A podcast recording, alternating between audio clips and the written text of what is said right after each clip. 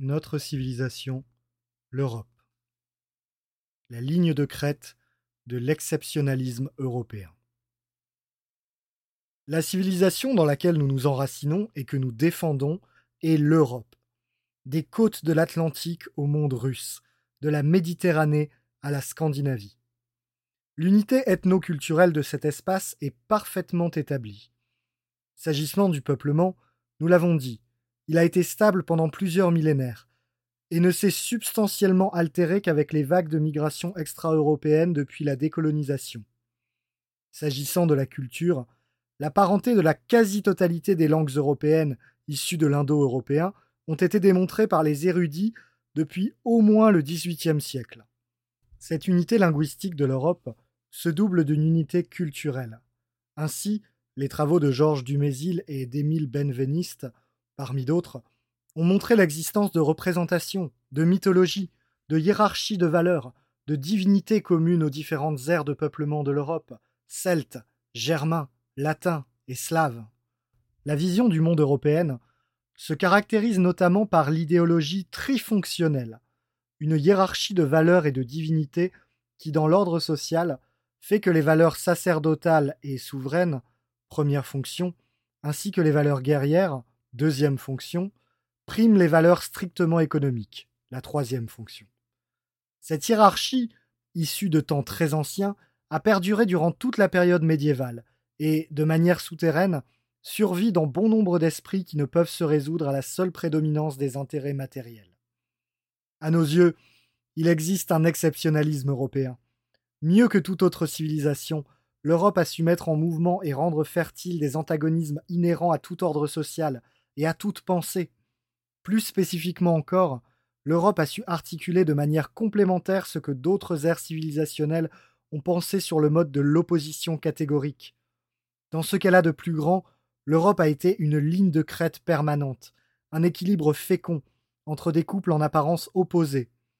De là sont sorties des réalisations admirables, dans la totalité des arts et des sciences, plus nombreuses que celles dont ont accouché d'autres civilisations. La capacité à suivre cette ligne de crête est un héritage du polythéisme antique, dont la caractéristique principale réside moins dans la multiplicité des divinités que dans l'aptitude à articuler les contraires de manière cohérente et complémentaire. La tension entre Prométhée et Orphée permet à la fois une science prenant la nature comme support et une relation symbiotique à celle-ci. Celle entre Apollon et Dionysos permet l'articulation entre la pensée logique et l'expression des sens, entre la prudence et l'instinct. Celle entre Estia et Hermès permet de combiner la protection d'un domaine intérieur propre avec la capacité à se projeter dans le monde.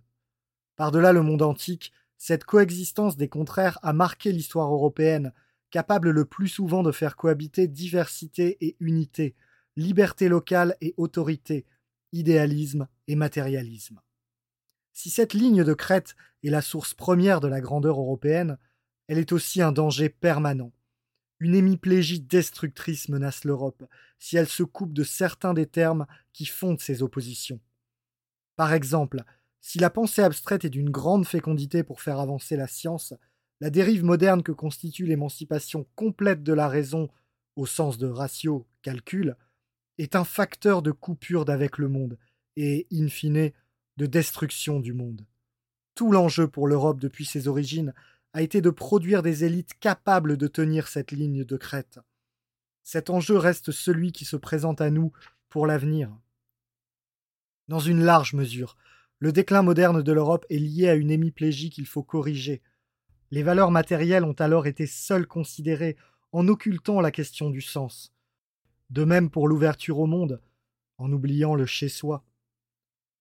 De cette capacité formidable à animer la diversité en son sein, l'Europe a forgé une conception spécifique des libertés au pluriel qui n'a rien de commun avec la liberté, au singulier, abstraite de l'individu moderne.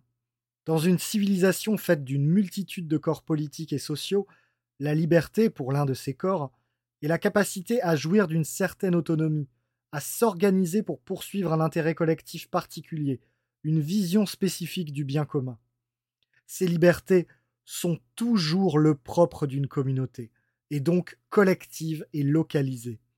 Quand bien même elles peuvent être grandes, ces libertés sont toujours limitées, d'une part par le cadre directeur que donne la civilisation, d'autre part par l'assentiment que donnent les communautés voisines ou de niveau supérieur.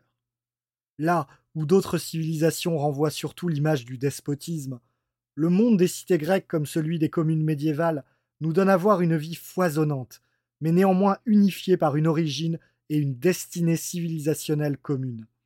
La liberté y est intimement liée à l'identité. Être libre en Europe, c'est pouvoir faire vivre en communauté une sensibilité identitaire particulière.